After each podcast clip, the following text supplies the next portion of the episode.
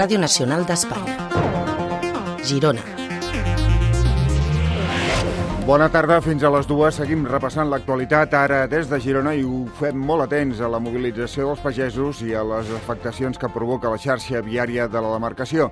Com ja us hem explicat fa uns minuts, el principal bloqueig és el de l'autopista AP7 i la carretera N2 a Puntós. Va començar poc després de mitjanit, abans del previst inicialment des de la plataforma Revolta Pagesa i des d'Unió de Pagesos asseguren que la intenció és mantenir el tall de forma indefinida si no hi ha compromisos ferms per part de l'administració. El bloqueig només l'han aixecat puntualment per alliberar els camions que havien quedat retinguts gairebé 12 hores a causa del tall. Un dels camioners afectats, en Francisco, deia que comprenen les reivindicacions però lamentava haver-ne patit les conseqüències. Hombre, entendemos la, la protesta de ellos, porque también nos influye a nosotros. Pero claro, nosotros, ¿qué culpa tenemos? Entonces, veo bien que paren, que, que protesten, pero creo que deberían de dejar un paso para poder circular y entorpecer, pero no llegar a este extremo de cortar la carretera.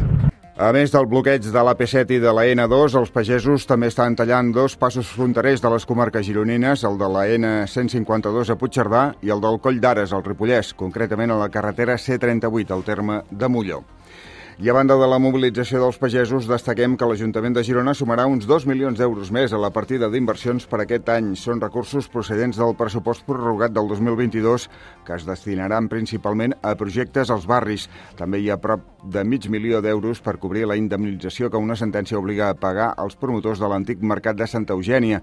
Entre les actuacions que es tiraran endavant amb aquest augment d'inversió hi ha la cobertura d'una pista poliesportiva a Fontejau i l'adequació de locals socials socials a Sant Narcís, l'Eixample, Vista Alegre i Montjuïc. L'alcalde Lluc Salelles destaca l'aposta per arribar, diu, al conjunt de la ciutat.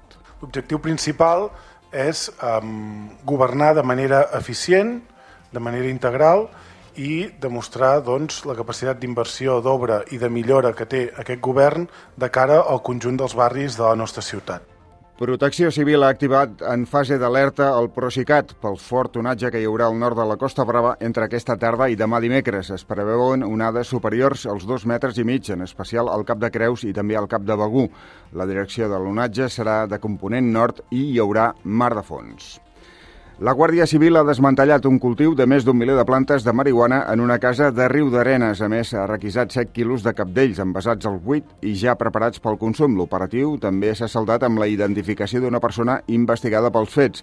La intervenció es va originar quan components de la Guàrdia Civil de Palamós van tenir coneixement que a la urbanització Can Fornaca de Riu d'Arenes hi podia haver una gran plantació de marihuana a l'interior d'un domicili. Van començar, van començar a investigar i van comprovar que en una casa aïllada hi havia diversos aparells d'aire condicionat, cosa que els va fer sospitar que s'hi podia estar cometent un frau elèctric per afavorir el creixement accelerat de les plantes. Finalment es va realitzar l'entrada i l'escorcoll del domicili i es va confirmar l'existència de la plantació. El grup municipal del PSC a l'Ajuntament de Girona ha reiterat la reclamació que es construeixi la nova comissaria del barri de Santa Eugènia sense més dilacions. La portaveu del grup, Sílvia Paneque, destaca la, ur la urgència d'aquest equipament i també la necessitat de reforçar la policia local. El PSC, a més, ha subratllat que la comissaria ha d'estar oberta les 24 hores del dia, els 7 dies de la setmana i que ha de tenir únicament serveis policials.